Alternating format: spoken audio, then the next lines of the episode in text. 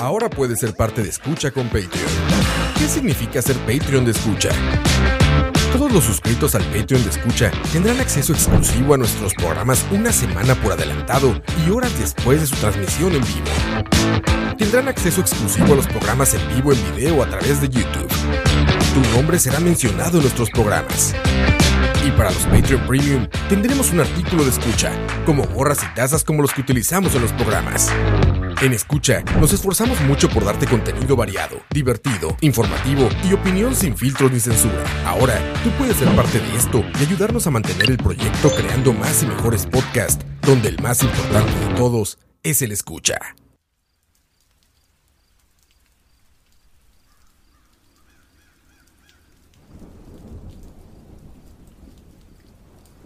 No mires debajo de la cama los más terroríficos creepypastas, historias, mitos y leyendas del Internet. Algunos dirán que estas historias son ciertas, otros no las creen. En cualquier caso, escuchen bajo su propio riesgo.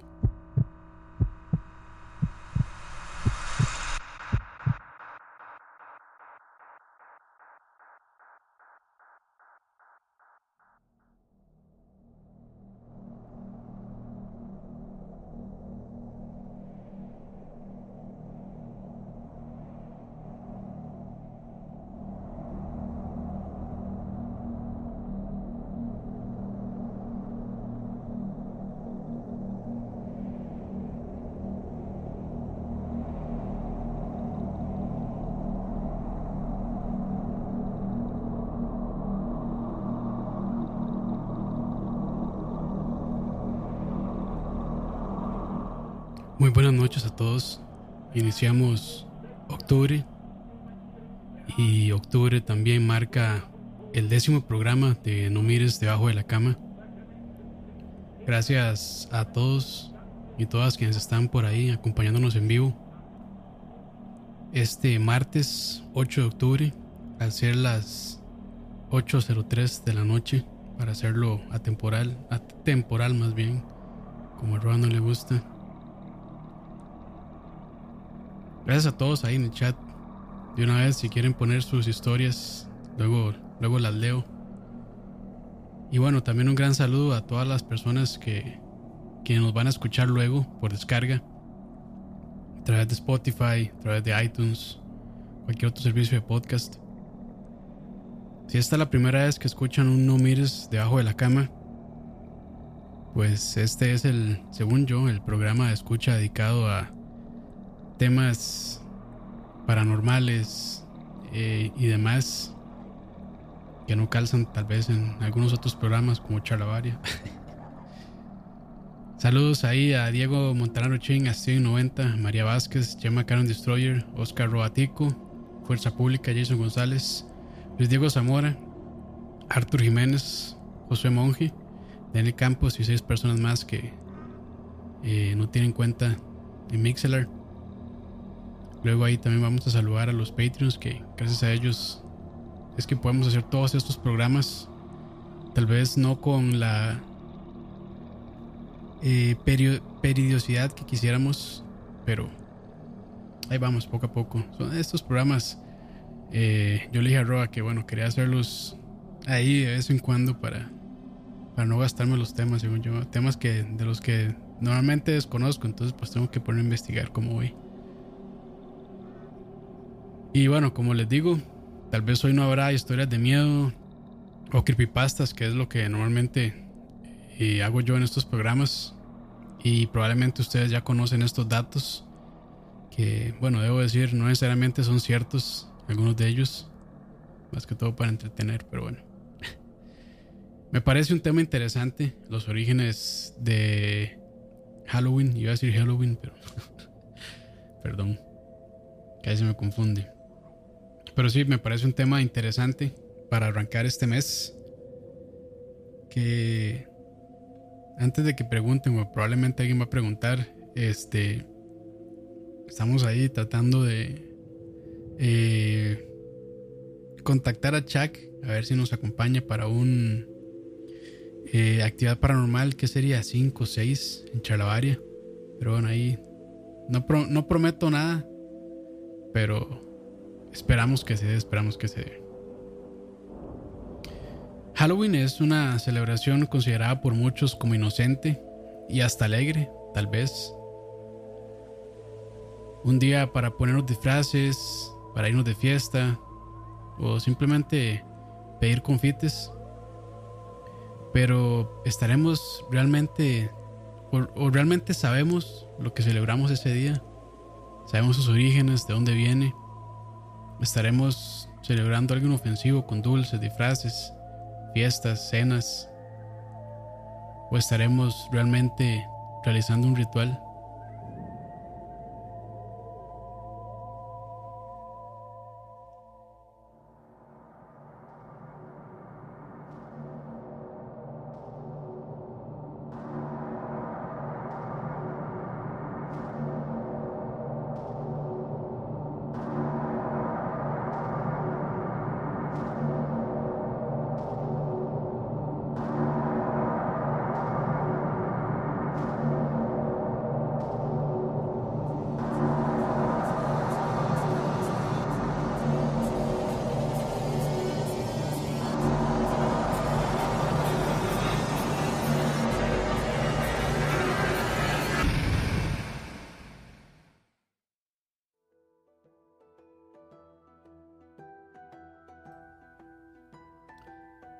Se dice que la celebración de Halloween tiene orígenes hace más de 3.000 años.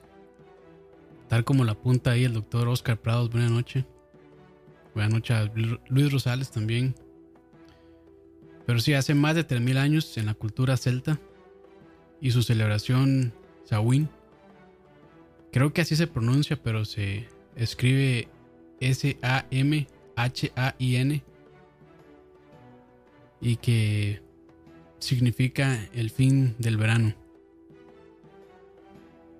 Esta celebración marca, como les digo, el fin del verano y también del periodo de cosechas, conocido por los celtas como el periodo de la luz, y a la vez marcaba también la preparación para los próximos meses de, invierno, conocido como la época de oscuridad, la época oscura.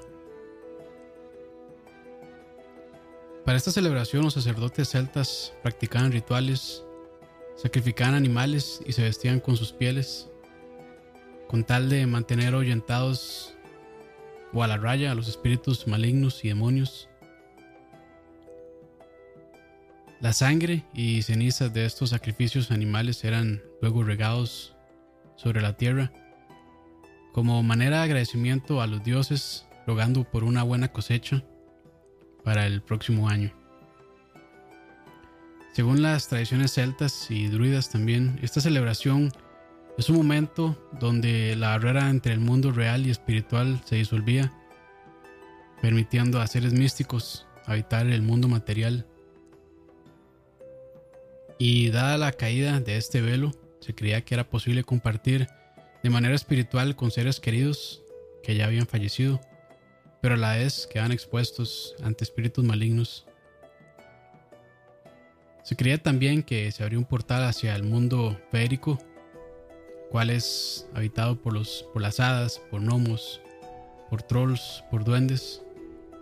Y estos portales hacia el mundo feérico se encontraban más que todo en pozos, en cuevas y cascadas. De hecho, ahí este Oscar Prado dice que si el Halloween tiene alguna relación con el solsticio. Eh, sí, de hecho, eh, el 31, me parece, si no estoy equivocado, marca el solsticio de verano. También, entonces, de hecho, siempre estos cambios de estaciones o solsticios de verano y demás eh, son fechas donde se realizan muchos rituales paganos, no necesariamente eh, dañinos, sino nada más que, bueno, no, son considerados como parte de celebraciones eh, cristiano romanas o bueno, cristianas, dejémoslo en cristianas, entonces por ahí anda también. Ese es eh, uno de los orígenes que se le da al Halloween, tal vez el más antiguo y donde se desprenden muchas de las tradiciones que, bueno, todavía los pueblos o países que lo celebran practican. Y esa es una. Ahorita también les voy a mencionar un poco sobre eh, los orígenes, digamos, o, o cómo lo adaptó la iglesia cristiana hacia la época, que es parte de lo que también Oscar está diciendo. Gracias Oscar por revisar Wikipedia y tirarnos los datos aquí en el chat, muy amable.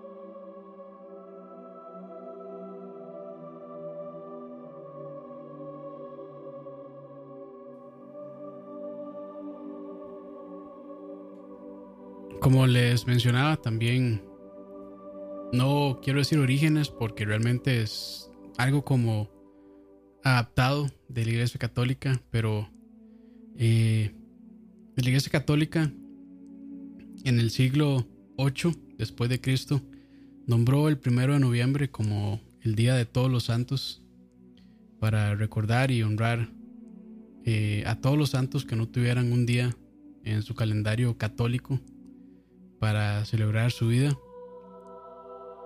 Y bueno, seguido a esto también el emperador Constantino había decretado que todos los habitantes de su imperio se debían convertir al cristianismo, por lo que muchos ritos paganos se tropicalizaron, por decirlo de alguna manera, y se adoptaron como costumbres cristianas. Una de estas fiestas o celebraciones es Halloween, que en ese momento pasó a llamarse All Hallows Eve, que significa víspera de, víspera de todos los santos o víspera del día de todos los santos. Y con el tiempo se contrajo y se convirtió en lo que hoy llamamos como Halloween. Ya sabemos que en algunas culturas eh, centro, eh, perdón, latinoamericanas eh, se celebra por ahí el primero o segundo de noviembre. Sobre todo, bueno, el Día de los Muertos en México. Entonces, eso es una celebración, de hecho, muy similar al Samhain. O que tal vez en algunos lugares también le van a decir Samaín. Eh, donde se van a visitar a sus muertos y bueno, se hacen comidas y demás, se hace la comida preferida de esa persona, de ese amado que, que lamentablemente murió con tal de que, bueno, eh, esa persona llegue, los visite de nuevo, tratar de atraer su espíritu tal vez con las cosas que le gustaban en este mundo. Y más que todo es celebrar este, la vida de esas personas que probablemente los marcaron en algún momento. Y eso es parte de la celebración que se, como les digo, se tropicalizó dado este, esta fiesta pagana de los celtas llamada Samhain.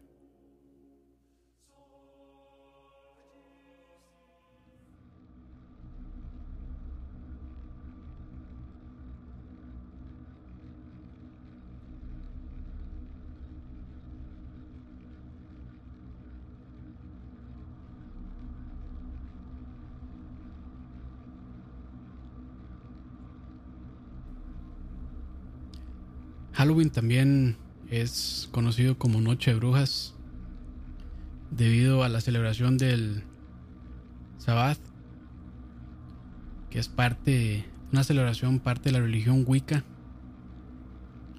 que algunos relacionan con la brujería. Estos, estas son reuniones de brujos, brujas, que consisten en ocho festivales basados en las antiguas festividades celtas. Y el primer sábado es precisamente el Sawain o el Samaín, el 31 de octubre. En la Edad Media comienza la persecución de todos los ritos paganos, bueno, más bien todo lo que no era cristiano, por su presunta relación con Satanás y fue gracias al Papa Inocencio VIII el 5 de diciembre de 1484 que se hizo legítima la persecución y ejecución de las conocidas brujas, comúnmente, comúnmente llevándolos a la hoguera. Y así fue como la Inquisición comenzó a perseguir la hechicería. Tal vez ustedes reconozcan a Juana de Arco, que probablemente la figura más famosa en ser condenada a la hoguera por ser acusada de brujería. Una de las tradiciones más famosas durante el Halloween es el trick or treat, donde se sale a pedir confites, como decimos acá en Costa Rica, o dulces en otros países. El 2 de noviembre los cristianos acostumbraban a salir eh, de pueblo en pueblo pidiendo pasteles de difuntos, que eran básicamente pan con pasas. Entre más pasteles recibieran, mayor sería el número de oraciones que harían por el alma de los difuntos de esa familia, ya que se creía que las almas de los muertos permanecían en el limbo por un largo periodo y que con esas oraciones acelerarían su paso hacia el cielo. Esta práctica también se difundió por Estados Unidos hacia finales del siglo XIX, pero también fue necesario controlar a las personas que realizaban vandalismo las noches del 31 de octubre, que de hecho llegaron al extremo eh, en los años 20, 1920, y eran masacres más que todas perpetradas por el Ku Klux Klan o el KKK. Algo que tampoco puede faltar en las épocas de Halloween es la lámpara en forma de calabaza ahuecada, conocida como Jack o' Lantern. Esto es un cuento irlandés que ellos por tradición ahuecaban nabos y ponían carbón dentro de ellos para iluminar y darle la bienvenida a sus difuntos y a la vez también, como mencioné, protegerse de los malos espíritus. Esta leyenda, como les digo, surge en Irlanda en el siglo XVIII y dice que un bebedor llamado Jack y jugador también se pasaba sus días tirado bajo un roble, pero una noche de Halloween, 31 de octubre, se encontró al diablo en una taberna. Jack había estado bebiendo toda la noche y le ofreció su alma al diablo a cambio de un último trago. A lo que el diablo accedió y este se convirtió en una moneda para pagar al camarero. Pero Jack rápidamente lo guardó en su bolsillo junto a una cruz de plata y así impidió que el diablo se liberara. Jack liberó al diablo con la condición de que no lo volviera a pedir su alma en 10 años. Nuevamente pasados esos 10 años, Jack y el diablo se encontraron en un bosque para cumplir con el trato. Pero Jack le pidió un último deseo, que le bajara una manzana de un árbol. El diablo, a pesar de que no tenía nada que perder, saltó arriba del árbol para bajar la manzana. En ese momento Jack trazó una cruz, dibujó una cruz en la corteza del árbol impidiendo así que el diablo pudiera bajar. Jack le ordenó que jamás le volviera a pedir su alma, a lo que el diablo no le quedó más remedio que aceptar. Jack murió un año después, pero no pudo entrar al cielo por haber sido un borracho jugador. Y cuando iba hacia el infierno, el diablo lo reconoció, prohibiéndole la entrada, por lo que ya quedó vagabundo un oscuro limbo. El diablo le lanzó un carbón encendido para que se alumbrara en esa oscuridad y Jack lo colocó dentro de un nabo para que el viento no lo pudiera apagar. Así, que, así quedó condenado a vagar eternamente por el oscuro limbo, buscando la manera de llegar al cielo. Esa tradición se luego se llevó llegó a Estados Unidos, donde en vez de naos utilizan calabazas porque son más sencillas de, de hacer el dibujo, de hacer los huecos dentro y dejarles. Y esa es parte de una de las celebraciones también, o de las costumbres que tienen las personas de hacer durante Halloween.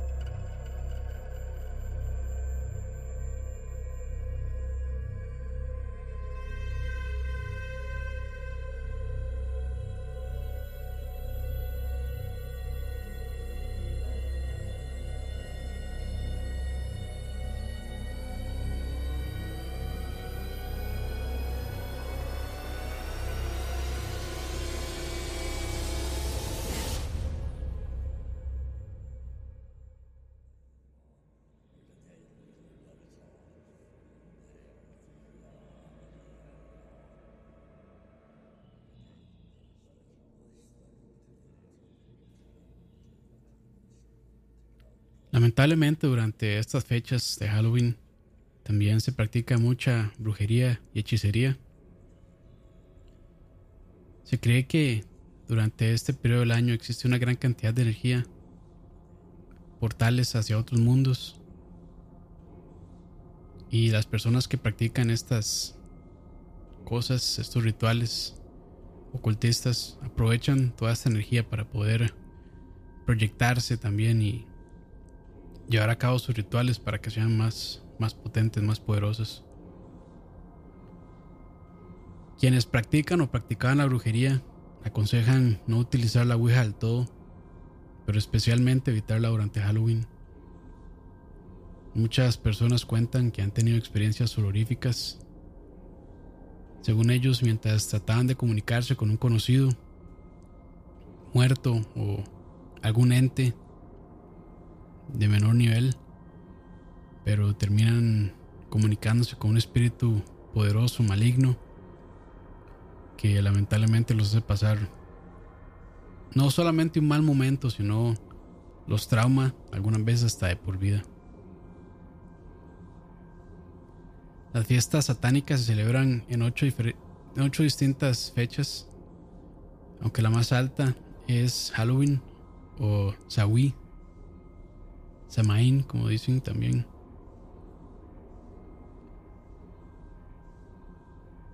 Ya que el 31 de octubre se celebra el nuevo año satánico. Luego de esa fecha le sigue el 21 de diciembre, la fiesta de Yule, el 22 de febrero. Se celebra la fiesta de Candlemas, Festival de las Luces, la siguiente fecha en el calendario es el equinoccio de primavera. Generalmente se hace el mismo día de la Pascua para burlarse de la muerte de Jesús en la cruz. Y la fiesta, esta que les menciono, se distingue por un sacrificio similar. Exsatanistas explican que en esta noche se realizan rituales supuestamente de más poder para los que algunos grupos intentan conseguir víctimas humanas. Pueden ser voluntarios fanáticos, jóvenes drogados, niños, personas raptadas, también animales. Los miembros de estas sectas dicen que se emplea la fecha como nuevo año satánico y también se celebra el cumpleaños del diablo. Pero esas acciones que los grupos ocultistas y satánicos llevan a cabo en Halloween no terminan ahí. Los satanistas consideran Halloween como una festividad sagrada porque celebran ritos de iniciación y consagración de nuevos miembros. En esos rituales que realizan incluyen, además de consagraciones a Satanás, derramamiento de sangre y sacrificios humanos. Lo anterior ha sido atestiguado por personas que fueron iniciadas a temprana edad en el ocultismo y el satanismo, ya que sus padres y abuelos pertenecieron en algún momento a sectas ocultistas o satánicas.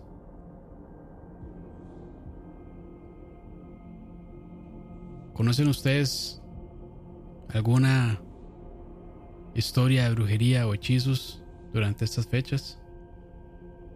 O no necesariamente durante estas fechas, pueden ser de cualquier otro momento que nos puedan contar ahí si quieren en el chat, lo leemos. He escuchado por lo menos acá en Costa Rica que muchos brujas y brujos para estas fechas se reúnen en montañas altas que son también difíciles de acceder y hacen allí sus rituales, lanzan sus hechizos y maldiciones ya puede ser hacia la sociedad en general o a personas en específico.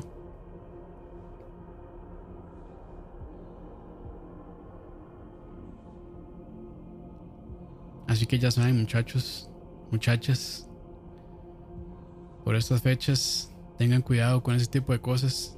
Si creen o no creen, pues ya es cuestión de ustedes. Pero desde acá les les envío una un warning, un warning no. Dice Mel CR que en las montañas de la Juelita, sí, yo había escuchado que en las, montañas, en las montañas de la Juelita, también en las montañas de Escazú. Por ahí había escuchado yo que supuestamente hay como un portal entre eh, las montañas de la Juelita, donde uno entra y, y sale a las montañas de Escazú. Claramente están muy cerca. Pero dicen que hay como un portal para transportarse y poder hacer esos ritos muchísimo más rápido.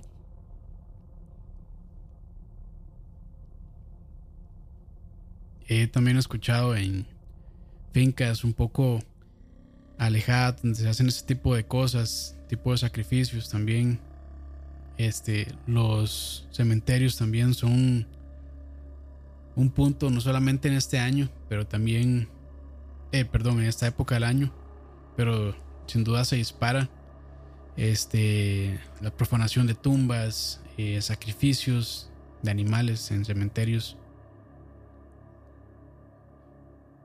Eh, las personas que cuidan ahí los cementerios, guardas y demás, los empleados también del cementerio dicen encontrar vasijas con no sé, una mezcla de líquidos extraños, malolientes, negros, muñecos al estilo vudú, gatos negros muertos, perros muertos, restos de huesos, de profanación de tumbas, como les mencioné. Cosas bastante reprochables que hacen ahí en ese cementerio. Yo, cuando estuve en el colegio, en el Liceo del Sur, el, creo que el cementerio, no sé si era el obrero o el general que quedaba ahí en Barrocuba, bastante cerca. Una vez fui por mera curiosidad y sí vi, digamos, este, eh, una vasija de, de vidrio que contenía esta mezcla extraña de líquidos negros, este, estaba sobre una tumba, claramente ni me atreví a tocarla, solo la vi. En ese momento pues no no tenía celular como para tomar una foto o algo así. Igual se me hace de mal gusto tomar fotos en cementerios. Pero sí, este vi eso también, vi una tumba profanada en las eh, ahí en el cementerio hay unos se me olvidó el nombre, pero son de estos que son bajo tierra, catacumbas, creo que les dicen, no recuerdo muy bien el nombre. Este, y ahí el guarda nos estaba contando que esas las profanaban muchísimo. De hecho, ahí nos mostró una que bueno, ya no tenía sarcófago ni, bueno, el ataúd, perdón, sarcófago es otra cosa. Eh, no tenía el ataúd adentro, tuvieron que extraerlo para reparar este esa eh, ese, ese ¿cómo le dicen? nicho creo que le dicen si no me equivoco porque han hecho un desastre las personas que están haciendo un rito ahí yo realmente considero mucho a las personas que, que trabajan como guardas de noche en lugares así, eh, como cementerios o también hospitales. Siempre hay historias extrañas de hospitales este, donde se ven sombras, donde se escuchan gritos este, de, de personas que no están ahí. Siempre son lugares como muy fríos, como que tienen una vibra fea, extraña, pesada. Recuerdo que, bueno, no sé si alguna vez han visitado alguna catacumba de algún cementerio, pero claramente por estar bajo tierra son lugares muy fríos, lúgubres, lúgubres. No sé si lo dije bien. Y sí se siente un ambiente bastante pesado. Entonces, bueno, esas son un poco mis experiencias. Hoy fue un programa bastante corto. Ya casi estoy finalizando por hoy. Espero que les haya pasado, les haya parecido interesante. Ya muchos conocían un poco sobre los orígenes de Halloween. Pero así sin entrar en muchísimo detalle, esos son como los distintos eh, registros que se tienen de cómo fue que inició eh, esta celebración de Halloween. Que a muchas personas, creo yo, sobre todo en iglesias también, mencionan mucho como una celebración este, pagana, una celebración no cristiana, una celebración este, que por lo menos las personas cristianas no deberían involucrarse para evitar algún problema este, qué sé yo, de, posesiones demoníacas, eh, cualquier tipo de, estas, de estos contactos eh, paranormales que tengan las personas eh, que se meten, digamos, en este tipo de rituales que son de cuidado realmente. Son, son rituales en los que si uno se va a meter, pues hay que tener mucho cuidado para no salir perjudicado de alguna manera. Eh, sé que muchas personas tal vez no creen en ese tipo de cosas y pues lo hacen tal vez para vacilar y demás, pero eh, sí hay muchas cosas en este mundo que a veces no logramos explicar. Este, de cosas buenas como milagros, personas que se curan de alguna enfermedad terminal que tenían y demás, hasta ya cuestiones más fuertes. Bueno, no que una curación un milagro, un cáncer no sea fuerte, pero me refiero a que tal vez eh, posesiones demoníacas o actividad paranormal que no logramos entender. Sé que a veces hay personas que, bueno, no creen y hay personas que sí creen, pero ya eso queda a criterio de cada uno pero a veces es difícil negar que fuerzas que no podemos explicar o que la ciencia no puede explicar a veces existen y que se manifiestan en nuestro mundo. Entonces, pues, ya saben, si van a practicar algún acto de estos, ya sea algún hechizo, alguna brujería, creo que hay muchísimas tiendas de esoterismo que son bastante fáciles de acceder realmente. Que en Mall San Pedro hay unas cuantas, este, en San José Centro también hay unas cuantas, entonces pues creo que el acceso a la magia, ya sea blanca o negra, es algo fácil, por lo menos acá en Costa Rica, acceder. Y pues este, a mí siempre me ha interesado tal vez hablar con alguna persona, eh, con algún brujo o alguna persona así que esté involucrada en ese tipo de hechizos pero siento que esas personas, pues realmente no sé si eh, están dispuestas a compartir este tipo de cosas, de temas de ocultismo y demás.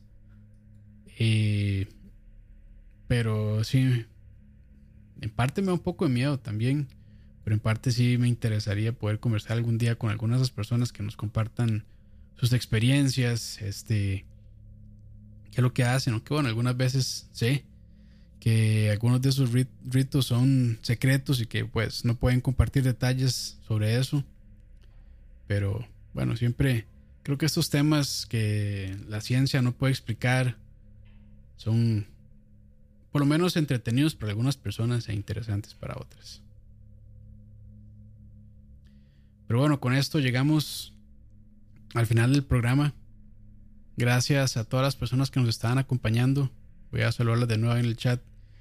A Diego Astia 90, María Sánchez, Chema Destroyer, Fuerza Pública, Jason González, Arthur Jiménez, Lina Romani, Adriana Cascanti, Jeffrey Alfaro, Luis Rosales, Bertis, MLCR, Cucaracha, Javier Píquez, Mememes o Mememes, Alan FM, Daniel Campos, Yolando, no voy a decir el apellido, Playa, tampoco voy a decir el apellido, José Alfaro, Steven Rodríguez, Sharon Zagot, Luis Diego Zamora, Grajales y también a todos nuestros Patreons. A buscarlos por aquí rápidamente para agradecerles porque también parte de todos estos programas es gracias a ellos.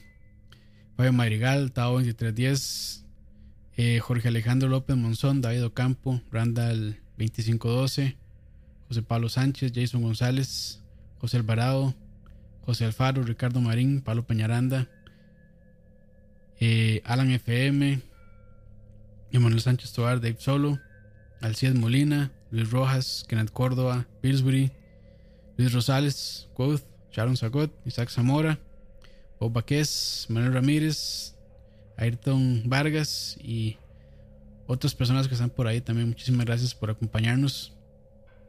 Espero que haya sido de su agrado este programa. Recuerden seguirnos en nuestras redes sociales y de nuevo a las personas que luego nos van a escuchar por descarga. Por descarga. Muchas gracias. Buenas noches a todos y recuerden no mirar debajo de la cama.